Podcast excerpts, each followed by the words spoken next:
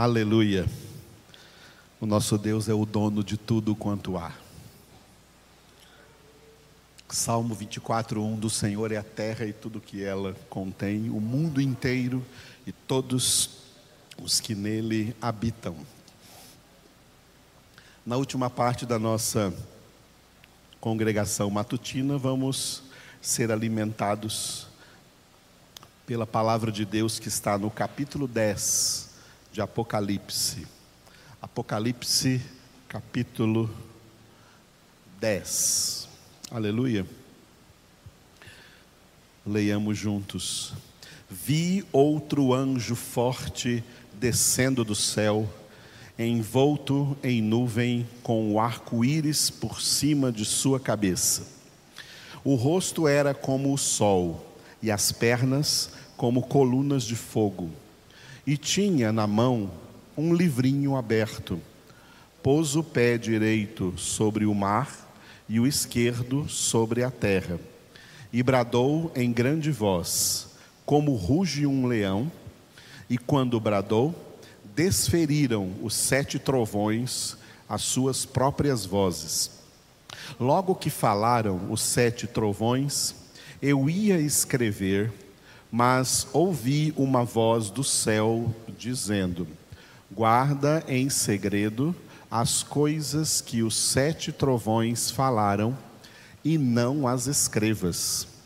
Então, o anjo que vi em pé sobre o mar e sobre a terra levantou a mão direita para o céu e jurou por aquele que vive pelos séculos dos séculos, o mesmo que criou o céu, a terra, o mar e tudo quanto neles existe.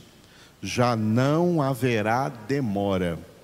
Mas nos dias da voz do sétimo anjo, quando ele estiver para tocar a trombeta, cumprir-se-á então o mistério de Deus, segundo ele anunciou aos seus servos, os profetas. A voz que ouvi vinda do céu estava de novo falando comigo e dizendo: Vai e toma o livro que se acha aberto na mão do anjo em pé sobre o mar e sobre a terra. Fui, pois, ao anjo, dizendo-lhe que me desse o livrinho. Ele então me falou: Toma-o e devora-o. Certamente ele será amargo ao teu estômago mas na tua boca doce como mel.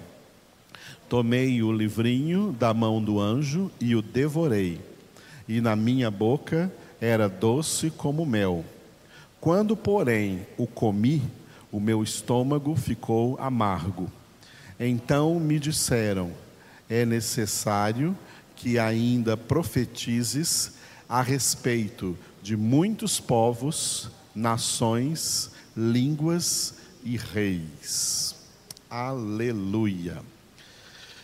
Muito bem, apesar de termos lido então o capítulo 10 hoje, nós vamos retornar agora para o capítulo de número 2. Ontem nós encerramos o capítulo 1.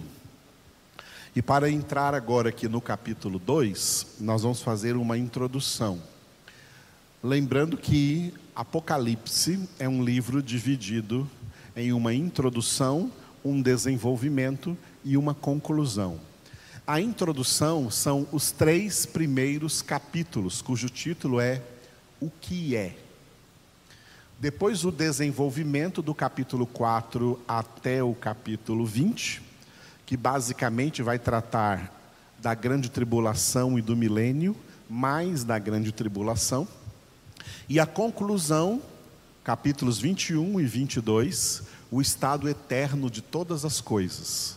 Os condenados com Satanás e os demônios no lago de fogo e de enxofre, e os salvos no céu, na Nova Jerusalém, na casa do Pai, para sempre com Deus.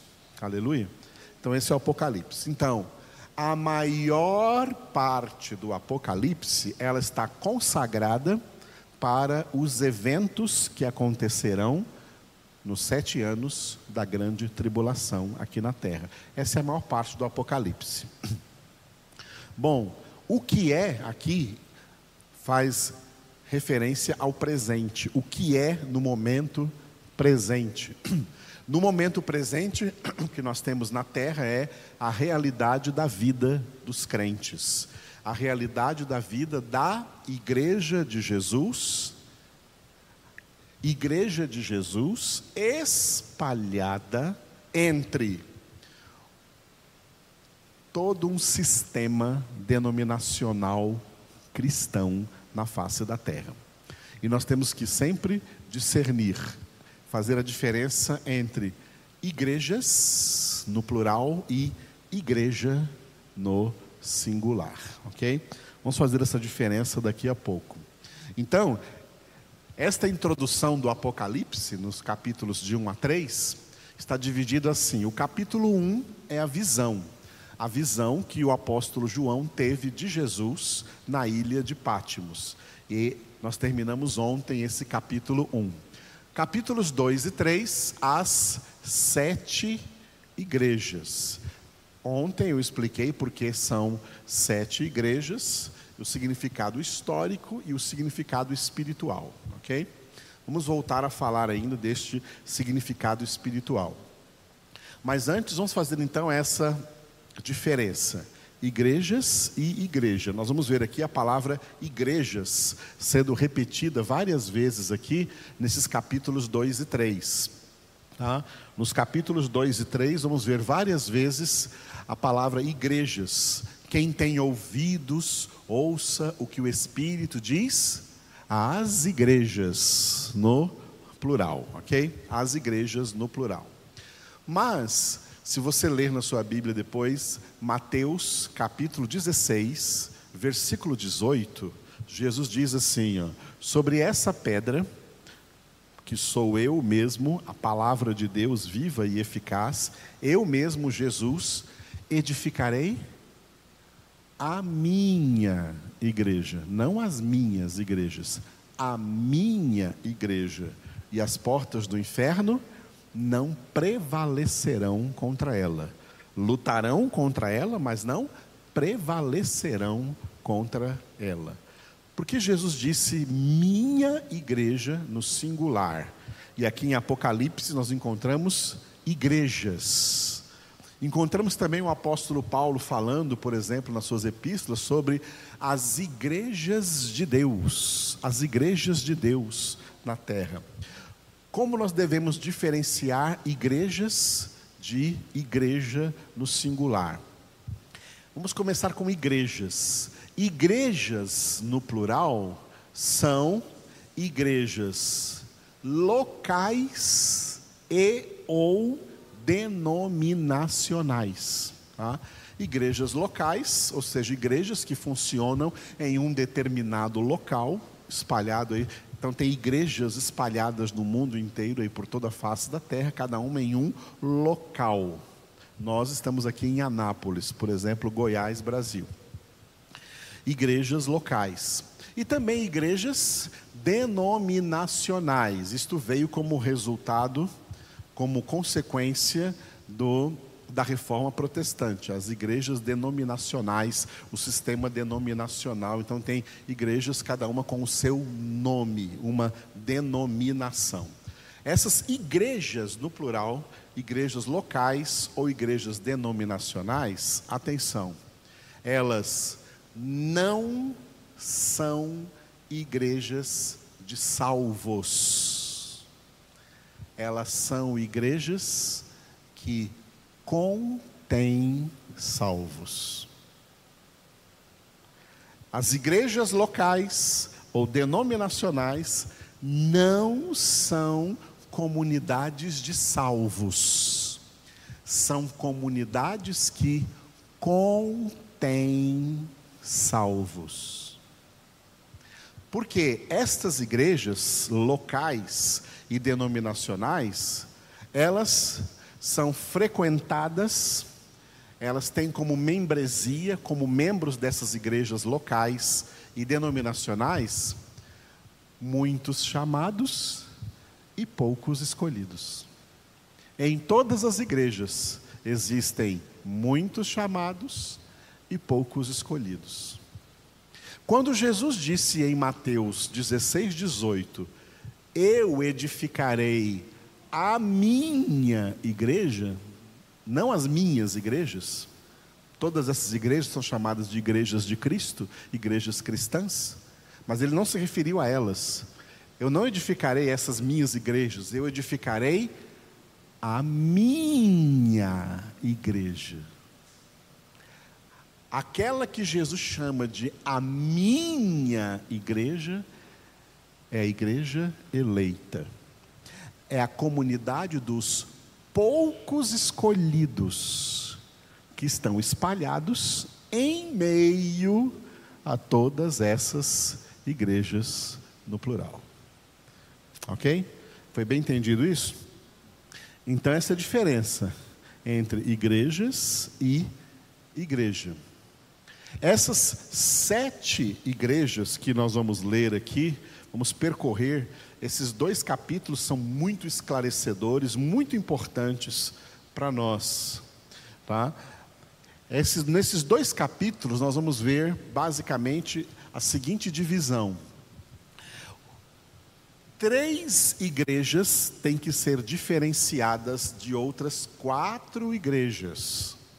Tá? Três igrejas diferenciadas de outras quatro igrejas. As três primeiras igrejas, no capítulo 2, versículos de 1 a 17, têm que ser diferenciadas, tem um aspecto diferenciado nelas, que as difere das outras quatro igrejas que vai do capítulo 2, versículo 18, até a totalidade do capítulo 3, capítulo 3, 22. Então, aquelas três igrejas lá, Éfeso, Esmirna e Pérgamo.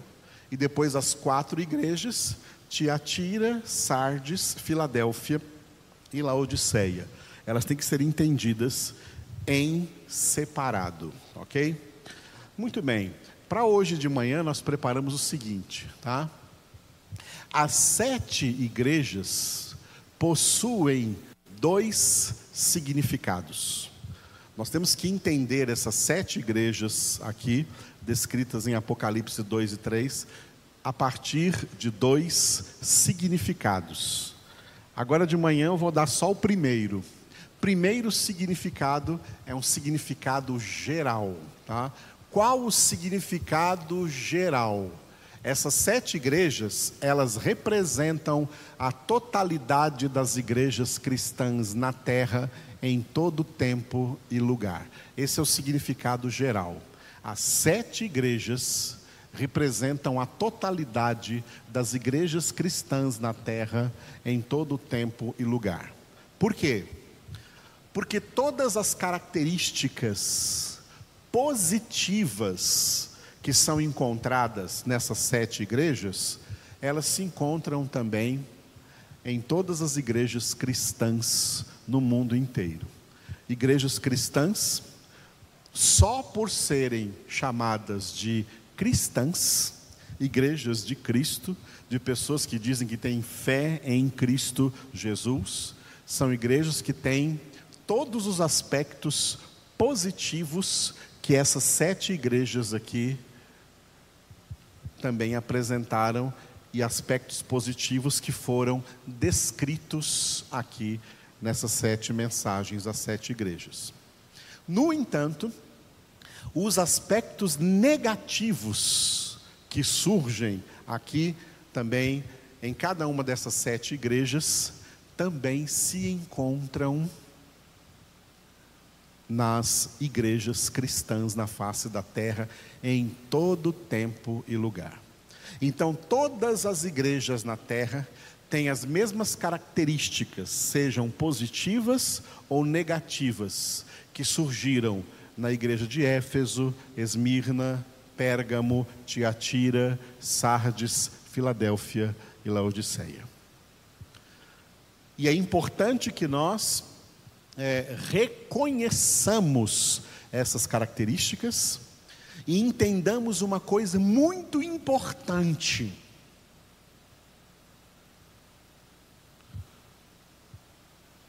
Deus não está cobrando da igreja na terra uma total perfeição enquanto essa igreja está na terra.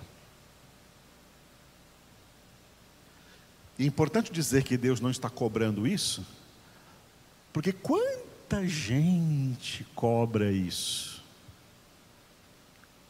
Quanta gente gosta de julgar igrejas, pastores, ministérios, crentes, né? Por causa dos defeitos que se apresentam, por causa das coisas negativas que se apresentam. E é importante entender uma coisa: na terra, enquanto está na terra a igreja, nem a igreja eleita, nem os poucos escolhidos, a igreja na terra é sempre imperfeita. Não há perfeição na terra. O que existe na terra é aperfeiçoamento e não perfeição. A perfeição será o clímax do aperfeiçoamento. A perfeição é o o alvo, a meta do aperfeiçoamento. E nós só vamos atingir essa meta quando Jesus voltar. A igreja só atingirá a perfeição por ocasião da volta de Jesus. Até lá, a igreja é imperfeita. Vamos falar das igrejas plurais, igrejas locais, igrejas denominacionais, a nossa igreja é imperfeita. Eu sou um pastor imperfeito, não cobre perfeição de mim, porque eu sou imperfeito. O ministério que eu realizo, ele poderia ser melhor, ele é imperfeito. Isso vale para mim, isso vale para todos os pastores, isso vale para todos os ministérios, isso vale para todas as igrejas. A igreja na terra é imperfeita. Sabe o que acontece na terra? O que acontece na terra é que o Deus perfeito usa homens imperfeitos para realizar a sua obra perfeita na vida das pessoas. Tem gente que quer focalizar no homem, e aí fica cobrando perfeição do homem. O homem é imperfeito, o homem é limitado. Deus é perfeito, Deus é ilimitado. Por isso que o nosso foco é em Deus e não no homem. Ah? E quando focalizam o homem, sempre erram para dois lados. Ou erram para o lado de idolatrar uma figura humana como um grande homem de Deus, ou erram para o lado de menosprezar um homem que é um servo de Deus, apesar de ser imperfeito.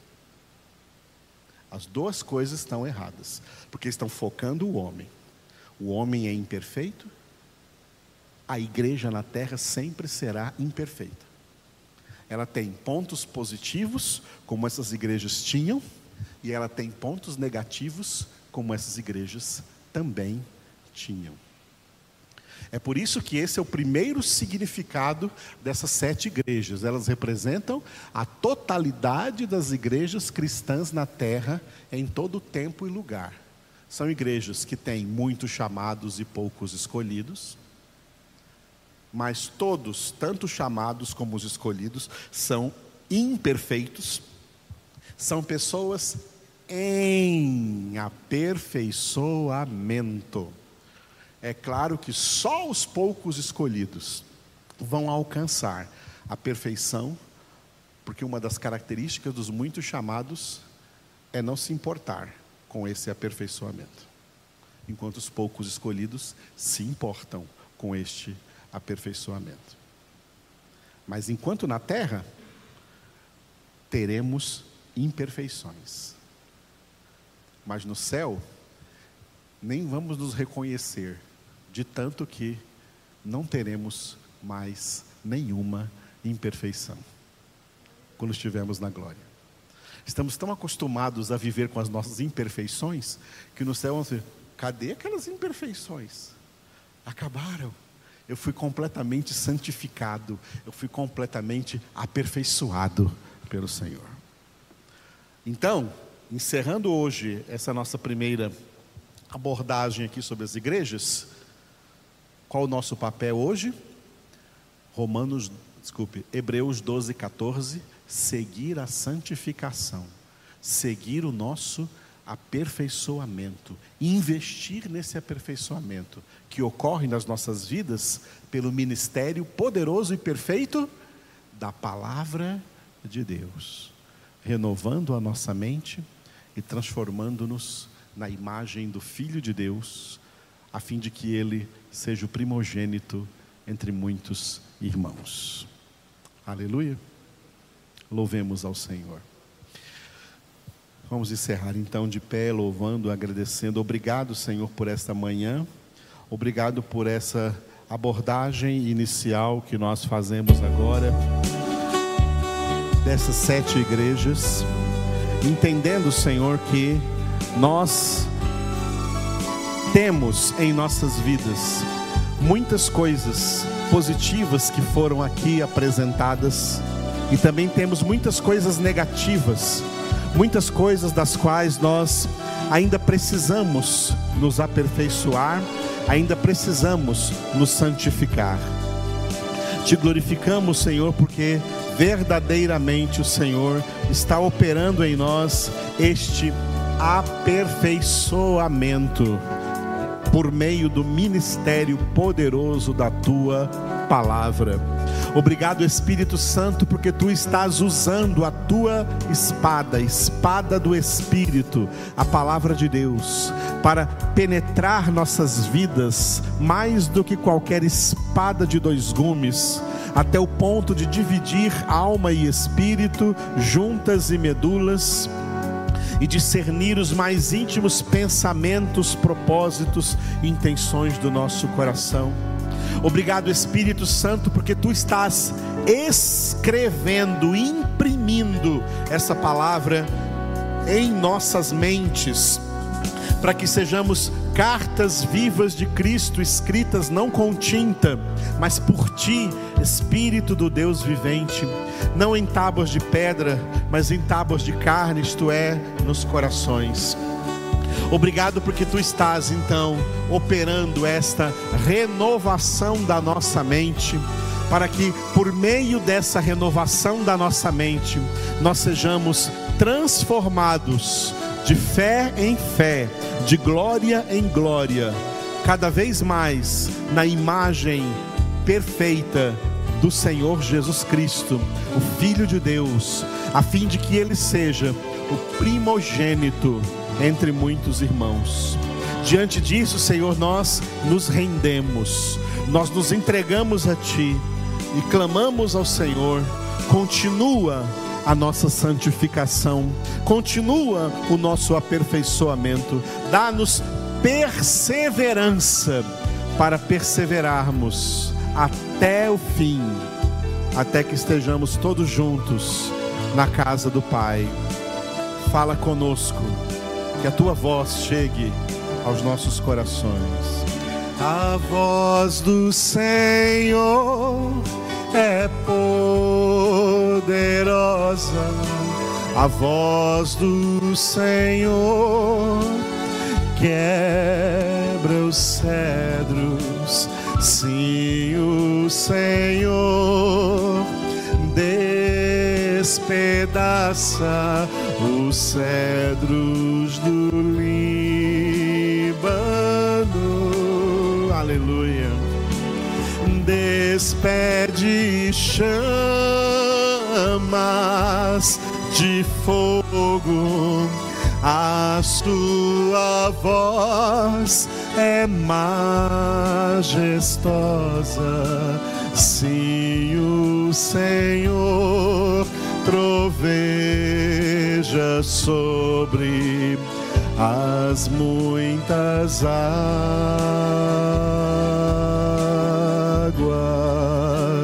Sim, o Senhor troveja sobre as muitas águas.